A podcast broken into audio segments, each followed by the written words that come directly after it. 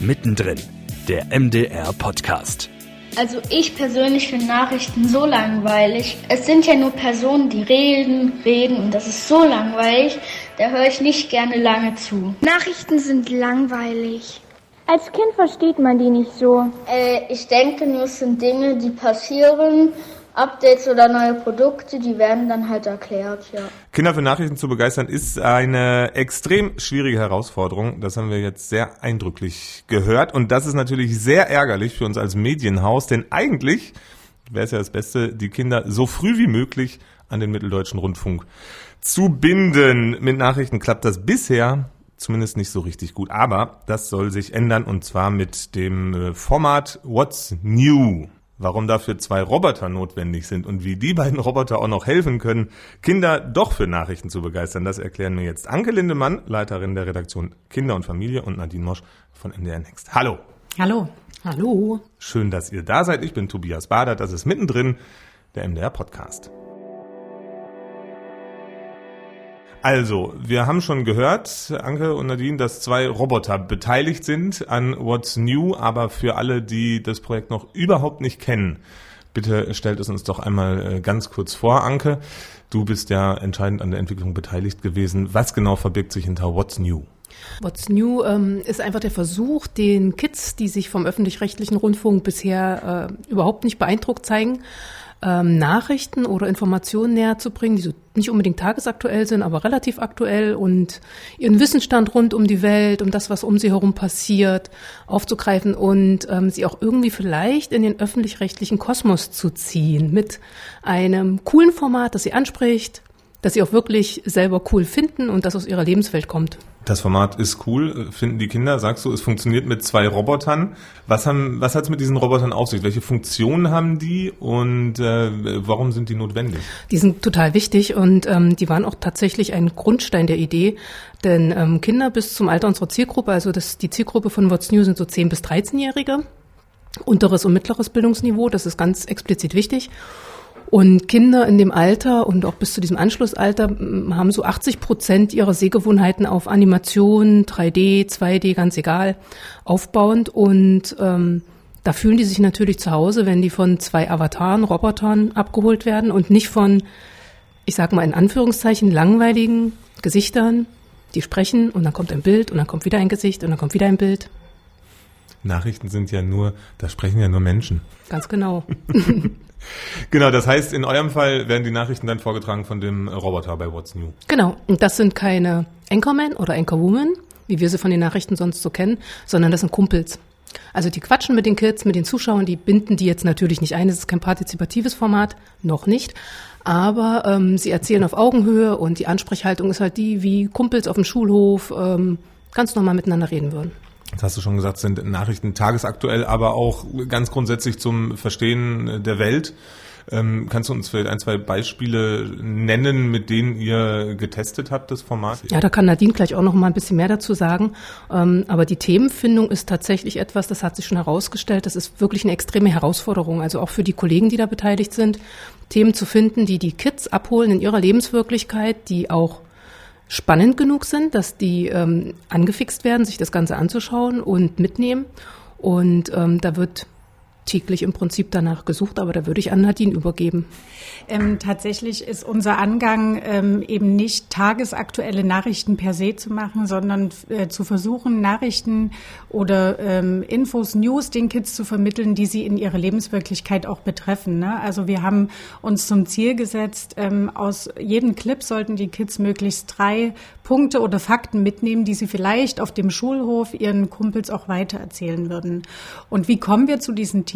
Also an sich ist das Spektrum ähm, relativ breit und die Kolleginnen und Kollegen, die ähm, das Format redaktionell betreuen, die sind natürlich unterwegs und schauen auf den Kanälen, wo die Kinder auch selber unterwegs sind. Also die sind bei TikTok, die sind bei YouTube. Wir haben uns verschiedene Dashboards ähm, eingerichtet und Newsletter abonniert mit Themen, die für sie relevant sein könnten. Also das reicht von ähm, Gaming-Themen über äh, Stars und Sternchen, aber auch Wissenschaftsthemen. Ne? Also zum Beispiel haben wir jetzt schon einen Clip auf dem Kanal veröffentlicht, wo es um die äh, Erwärmung der Antarktis geht und der eben ähm, schnell und kurz erzählt, was da passiert, warum das passiert, grafisch aufbereitet und halt so, dass die Kinder wirklich auch gut was mitnehmen können. Mhm, jetzt hast du gesagt, ihr habt ähm, Newsletter abonniert, aus denen ihr vielleicht Themen entnehmen könnt. Also ihr seid sozusagen aktiv auf der Suche nach den Themen, die ihr den äh, jungen Menschen anbieten könnt. Wie erreicht ihr die denn dann mit den Themen? Weil die sind ja wahrscheinlich nicht so wie ihr, dass sie jetzt aktiv nach eurem What's New suchen. Genau, das ist ein guter Punkt, ähm, den du ansprichst. Also da sind wir Gott sei Dank mit dem ähm, äh, Next-Projekt und jetzt mit dem Format in der komfortablen Situation, dass wir eben ähm, das Redaktionelle und eben das Thema Distribution von Anfang an äh, mitdenken und auch bündeln. Also zum Start der Pilotphase jetzt im Mai äh, wird es täglich einen Redaktionsdienst geben und zusätzlich einen Distributionsdienst.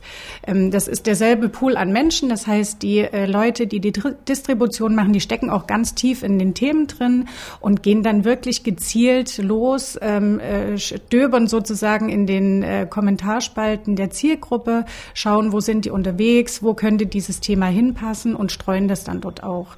Und umgekehrt versuchen dort eben auch wiederum Themen abzugreifen, die für die Kinder relevant sind, ne, um die auch wieder ins Format mit reinzuholen. Also wie, wie, wie sieht das ganz praktisch aus? Welche Plattformen habt ihr da jetzt vielleicht in der Testphase schon festgestellt? Denn da gibt's ja unzählige. Also wir sind ähm, das war Bestandteil der, der, des Findungs- und des ähm, Projektentwicklungsprozesses ganz am Anfang, gleich nachdem das losging mit Next. Und wir haben uns wirklich alle Sachen in die Tiefe gehend angeschaut. Wir haben uns da Experten da zur Hilfe geholt und uns mit Studien beschäftigt. Und letztendlich sind wir tatsächlich bei YouTube gelandet. Und ähm, das ist natürlich äh, kontrovers. Auch im öffentlich-rechtlichen Raum wird das kontrovers betrachtet.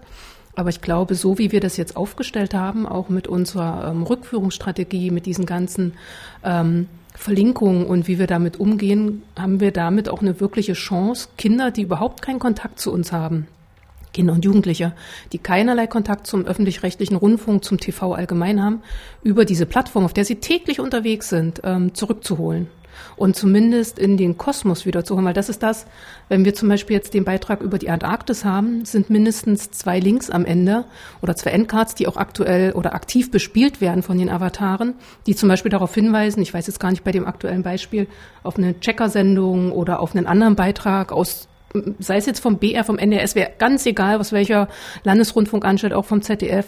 Wir suchen immer nach irgendeinem Beitrag oder mindestens zwei Beiträgen, auf die dann weiter verwiesen wird. Also jeder Clip, den wir ähm, machen und produzieren, ist so aufbereitet, dass Moto und Quinn, so heißen unsere beiden Avatare, ähm, dass die natürlich ähm, die Sachen im Clip erzählen und die Kids eben ihre Infos dort mit rausnehmen können. Aber dass es über Endcard-Verlinkungen und natürlich auch Verlinkungen im Beschreibungstext wieder ähm, weiterführende Infos innerhalb des ARD-Kosmos einfach gibt. Wie seid ihr auf die Idee gekommen, das äh, mit Robotern zu machen? Ähm, naja, ich komme ja auch mit aus der Richtung der Animation und es ist halt, wie gesagt, so, dass die Zielgruppe von, von Kleinkindalter an mit Animation groß wird, egal auf welchen, in welchen Medien sie unterwegs ist und sie sich da ein gewisses Vertrauensverhältnis äh, sich aufgebaut hat und die das tatsächlich auch als ähm, die vermenschlichen für sich auch diese Avatare und zum Teil wirken sie glaubhafter, als wenn sie da jetzt jemanden sehen, einen Erwachsenen sehen. Es ist ja oft genug so, dass Erwachsene nicht immer das sagen, was Kinder dann ähm, im Nachhinein als äh, Wahrheit empfinden oder als gerecht.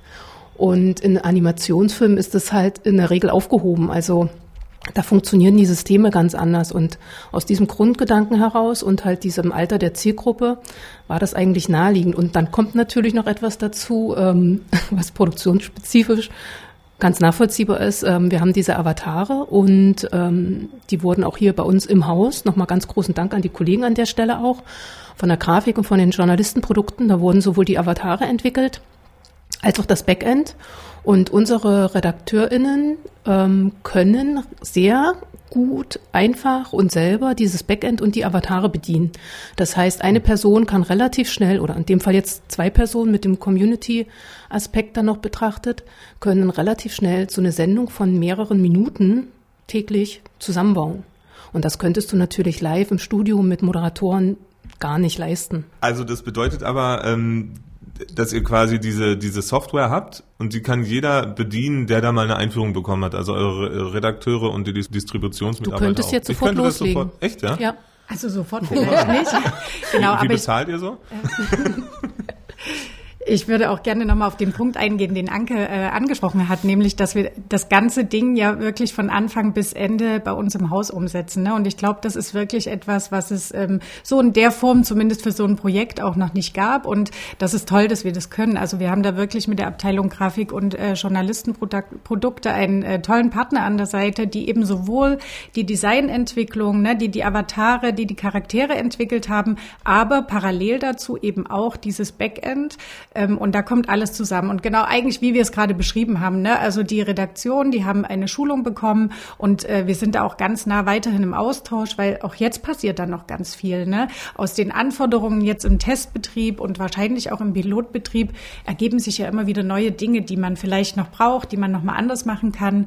Und da arbeiten wir eben äh, nach wie vor ganz eng mit den Kollegen zusammen. Gut, das heißt, ich sitze schlussendlich wie bei einem Redaktionsdienst bei MDR aktuell oder bei MDR um 2 am Rechner, schreibe meine Texte und die werden dann aus dem Redaktionssystem den Computern, den Robotern in den Mund gelegt. Mhm, es gäbe die Möglichkeit und ähm, die eine Figur, Quinn, ähm, die funktioniert tatsächlich auch über Text-to-Speech. Also du tippst den Text ein und ähm, das wird dann ausgelesen in so einer Microsoft-Stimme im Moment noch und wird auch automatisch lippensynchron gemacht. Also du brauchst dich da als Redakteur nicht mehr drum kümmern, egal was der Roboter, wie du da die Kamera drehst, wie der Roboter sich bewegt, er wird immer lippensynchron sein.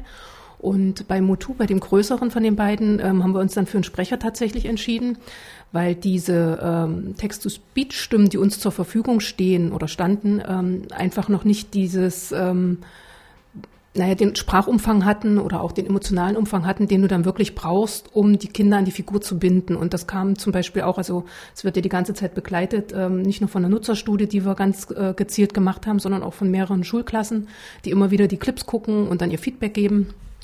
Und da kam halt ganz klar raus, dass die Kinder sich doch ähm, freuen würden, wenn die, wenn die, wenn der, wenn die Stimme anders wäre bei dem großen Roboter. Zumindest da war es wirklich auffällig.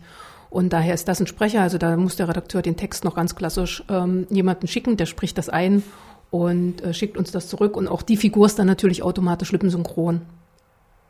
Das ist schon wirklich cool. Also das Backend, das ähm, kann man sich mal angucken, das ist interessant. Beeindruckend finde ich tatsächlich, dass das alles hier im Haus gemacht worden ist.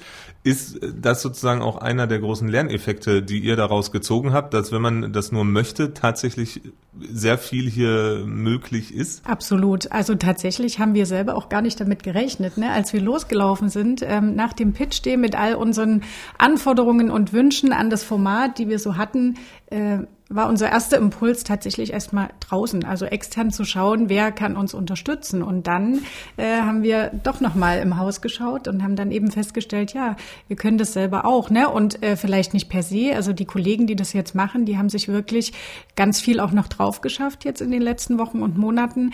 Aber es sind halt Kollegen, die ähm, einfach äh, in der Thematik oder eben in ihrem, ne, in dem, in dem technischen, in der Designentwicklung halt gut zu Hause sind und jetzt durch das Projekt auch mal mal sich komplett auf so eine Sache draufsetzen konnten. Und deshalb sind halt in den letzten Wochen so coole Sachen auch entstanden. Ja, und ich glaube, das hat dir noch wirklich Spaß gemacht. Also zumindest hatte ich jetzt so den Eindruck.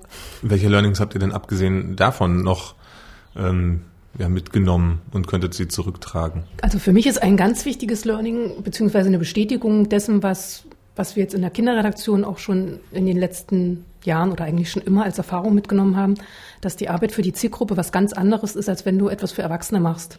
Ähm, diese Ansprechhaltung für Kinder, gerade im Bereich Nachrichten, ist ganz speziell und wirklich eine Herausforderung, die so zu treffen, dass die das, was du denen da verklickern möchtest, diese trockenen, zum Teil auch destruktiven, unschönen Dinge, dass du die denen gut vermittelt bekommst. Das, äh, also Nachrichten für Kinder heißt nicht, dass du erwachsene Nachrichten kopierst und in einfaches Deutsch verpackst. Das ist genau das, was halt nicht funktioniert und weshalb auch Kinder in der Regel kein Interesse an Nachrichten haben und dem sogar aktiv aus dem Weg gehen.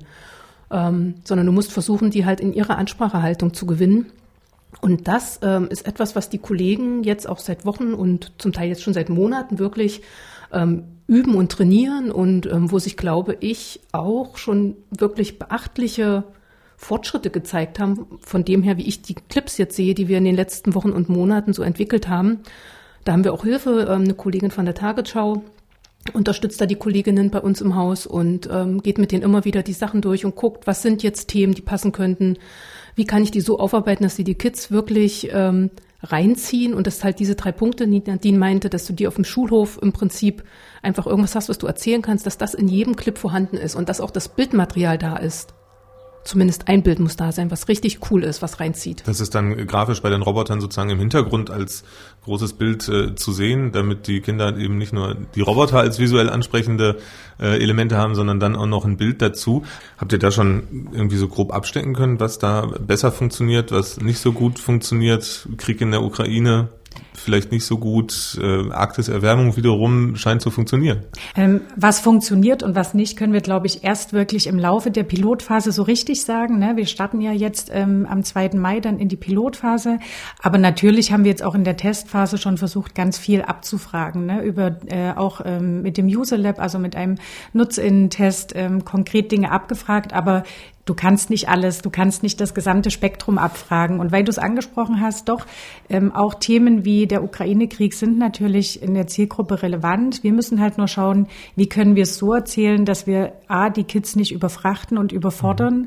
und auch nicht allein lassen. Ne? Also bei so einem äh, sehr großen Thema würden wir eher einen Einzelaspekt herausgreifen und quasi vielleicht eine Einzelfrage oder einen Einzelaspekt beantworten in so einem Clip. Die sind ja auch nur so 1,30 lang. Also du wirst nie äh, einen kompletten Konflikt in so einem Clip erzählen können.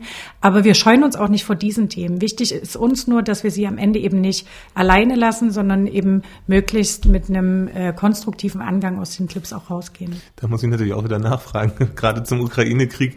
Ähm, habt ihr da schon einen Clip zu gemacht? Und wenn ja, was sind dann die Aspekte, wo du sagst, da, damit helfen wir ihnen dann weiter sie und, und, damit lassen wir sie dann auch nicht alleine? Genau, also tatsächlich ähm, ein Clip, den wir jetzt in der Testphase produziert haben, ist ähm, beispielsweise das Erkennen von Fake News oder Fake Videos. Das Mädchen ist ganz schön mutig, dass es den Soldaten so anschreit. Ich kenne das Video schon. Das geht gerade auf TikTok rum. Soll angeblich eine Szene aus dem Krieg in der Ukraine sein. Aus dem Ukraine-Krieg? Weiß nicht, irgendwas stimmt da nicht. Und tatsächlich eben so erklärt, dass es wiederum drei Punkte gibt, die den Kids ganz klar sagen, so kannst du es machen, wenn dir ein Video begegnet in deinem Messenger-Dienst bei YouTube oder anderswo, so kannst du schauen, wo kommt es her, Quellenprüfung und ähm, hinterfragen. Also wirklich äh, sehr praktische Tipps auch zum Umgang mit solchen Sachen. Und da habe ich noch gleich einen Einwurf. Ähm wie gesagt, unsere Zielgruppe ist ja relativ speziell. Also das ist jetzt nicht die ähm, Zielgruppe, die bei Kika Logo guckt. Deswegen sehen wir uns auch in keinster Weise da als Konkurrenz zu Logo zum Beispiel oder auch zu ähm, neuneinhalb, sondern unsere Zielgruppe ist das untere und mittlere Bildungsniveau. Das ist nochmal eine ganz andere Haltung, mit der man dann mit Informationen und Nachrichten umgehen muss und ähm, wir hatten jetzt letztens erst einen Workshop in größerer Runde im What's New Projekt und ähm, da sind wir auch auf diese ganz einfache Grundregel gekommen. Wir können nichts voraussetzen. Wir können nicht voraussetzen, dass die wissen, wer der Bundespräsident ist oder wer der Bundeskanzler ist. Ähm, und wenn man damit an Nachrichten und an Informationen rangeht, muss man die halt ganz anders aufdröseln. Ihr habt schon gesagt, dass ihr die Themen versucht abzugreifen in den Plattformen, auf den Plattformen, in den Portalen, wo die Kinder, wo die Jugendlichen unterwegs sind. Ähm, wie setzt sich das dann bei den Kolleginnen und Kollegen hier im Haus so zusammen? Woher kommen die Mitarbeiterinnen und Mitarbeiter? Und vielleicht auch, wenn ihr ganz tagesaktuelle Nachrichten macht, greift ihr auch auf die Agenturen zurück? Genau, also wir sind ja äh, tatsächlich jetzt in der Test- und Pilotphase ein ganz bunt äh, zusammengewürfelter Haufen. Ne? Wir haben einfach mal die Fühler ausgestreckt und geschaut, ähm, wo sitzen Leute und wer hat vor allen Dingen auch Lust, sich auf sowas einzulassen. Ne? Das ist ja ein Pilotprojekt.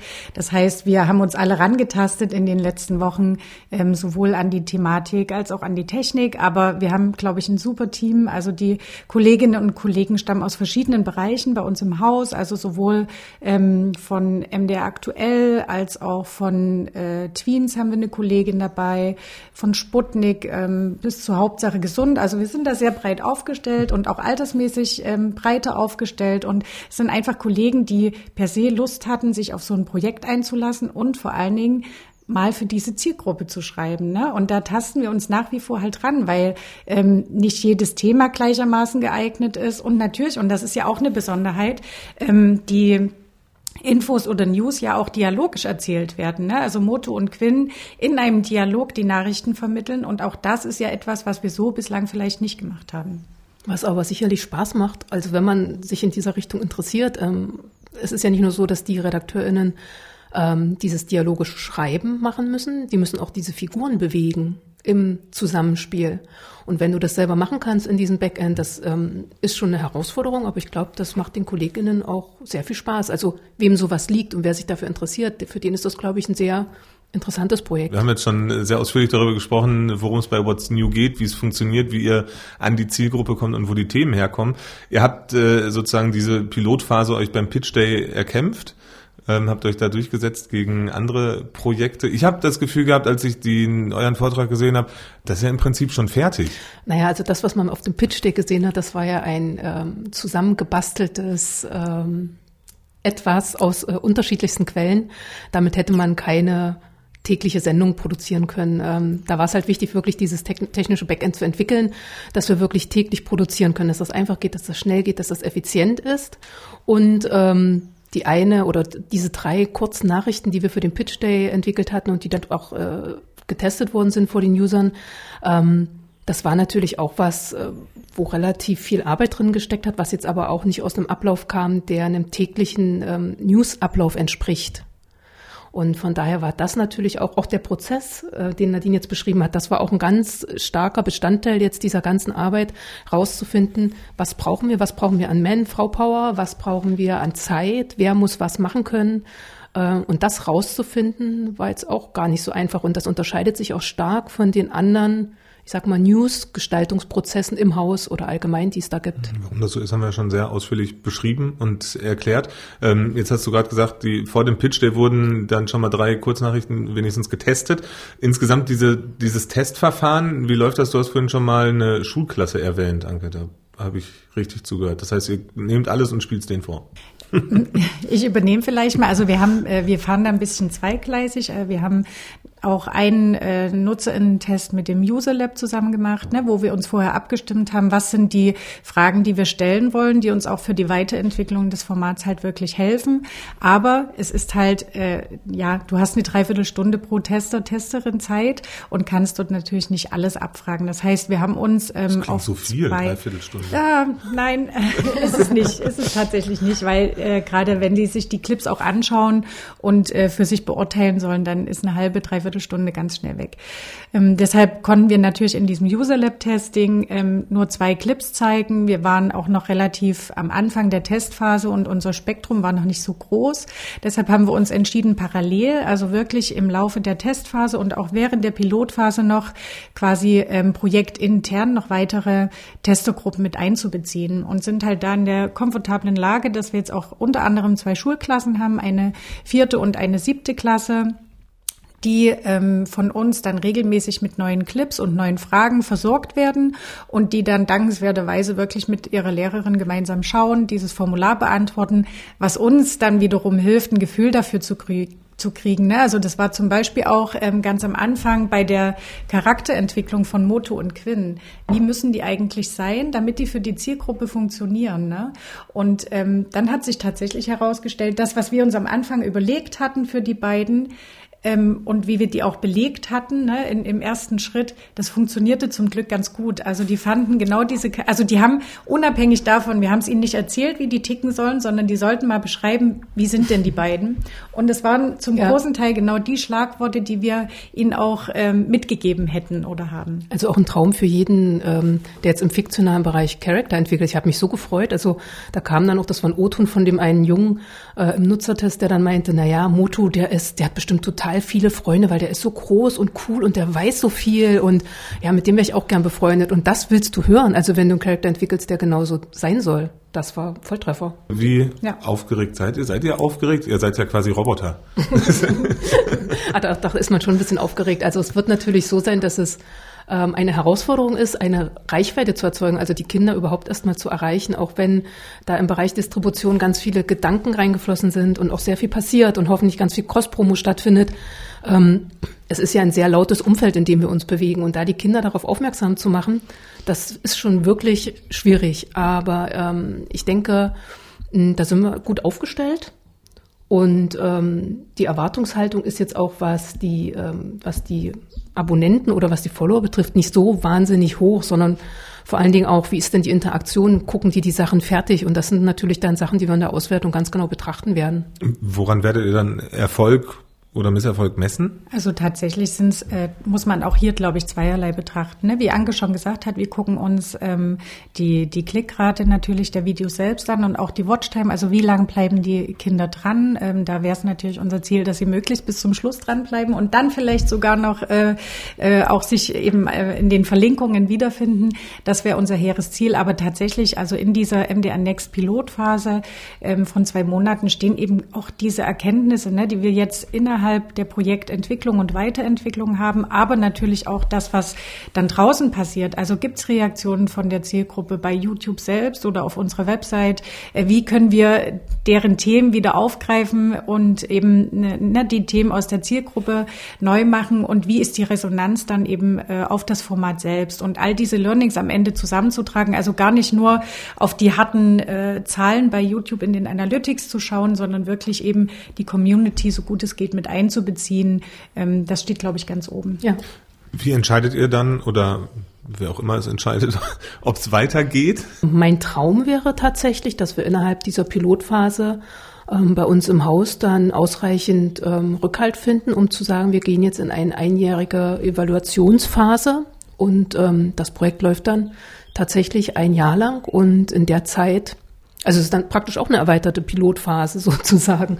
Weil ich glaube, bis wir da mit dem Herantasten an ähm, das Optimum soweit sind, das dauert länger als die zwei Monate der Pilotphase. Eben, das ist ja die, die Schwierigkeit. Jetzt in zwei Monaten äh, füttert ihr sozusagen die, die Jugendlichen, die Kinder so ein bisschen ja. an, dann haben die vielleicht äh, Blut geleckt, wollen mehr davon und dann ist es ja erstmal wieder vorbei. Hoffentlich nicht.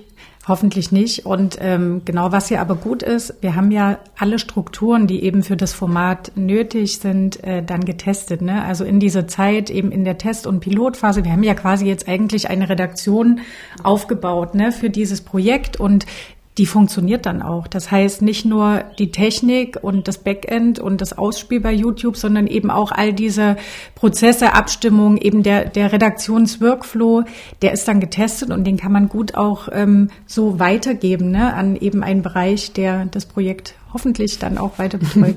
Es wäre auch fahrlässig, diese ganzen Learnings dann wieder fallen ja, zu lassen. Ähm, Nadine, du hast gerade schon angesprochen, ihr wollt ja auch mit der Community quasi in Kontakt kommen. Wie sieht dieses Community Management dann aus? Genau, also das ist die von mir schon angesprochene Distributionsschicht, ähm, die sozusagen sich nochmal aufteilt in zum einen die Content-Distribution, also eben schaut, welche, welcher Clip wurde heute produziert, wo passt der hin, wo kann man den gut nochmal posten, damit er eben ähm, auch von der Zielgruppe dort gefunden wird und natürlich sich auch um die Kommentare kümmert, die äh, bei YouTube dann reinkommen. Also ähm, dann beides macht und auch hier wieder aus einer Hand. Ne? Ich stecke im Thema, ich kann die Fragen der Kids dann, glaube ich, auch gut beantworten. Das ist bei Kindern auch so aufwendig wie bei Erwachsenen? Also das kann ich jetzt nur aus der Erfahrung mit dem Schloss Einstein ähm, Instagram-Channel und auch bei TikTok ähm, bestätigen. Da ist ja die Kollegin, die Nicole, die das macht, ähm, sehr aktiv mit der Community im Austausch. Und ähm, wenn da Kinder einmal Fuß gefasst haben und sich zu Hause fühlen, dann sind die auch wirklich aktiv und dann erwarten die natürlich auch, dass wir aktiv rückspiegeln. Ne? Und das ist ja das, wo dann auch eine ganz große Chance liegt, dass wir dann halt Themen aufnehmen können, dass die wirklich mit Fragen an uns herantreten. Weil wie gesagt, wir sind ja nicht ähm, die erwachsenen Gesichter, die jetzt Nachrichten vorlesen oder vortragen, sondern ähm, Moto und Quinn sind Kumpels und mit Kumpels kommt man ins Gespräch und denen vertraut man auch mal Sachen an. Und ähm, da möchte man sich auch wiedergefunden wissen und da liegt natürlich eine ganz große Stärke. Die müssen wir natürlich dann auch nutzen und bedienen. Und wie das funktioniert, das können wir ab heute alle mit beobachten bei What's New mit Moto und Quinn, den beiden Robotern, die Kindern und Jugendlichen ja, versuchen, die Welt zu erklären. Vielen Dank, Anneke Lindemann und Nadine Mosch, für diese Einblicke, für die Entwicklung des Projekts und viel Erfolg, dass das alles so funktioniert, wie ihr euch das vorstellt. Vielen Dank und sehr gerne. Ja, danke für das Gespräch. Mittendrin, der MDR-Podcast, ist eine Produktion des Mitteldeutschen Rundfunks.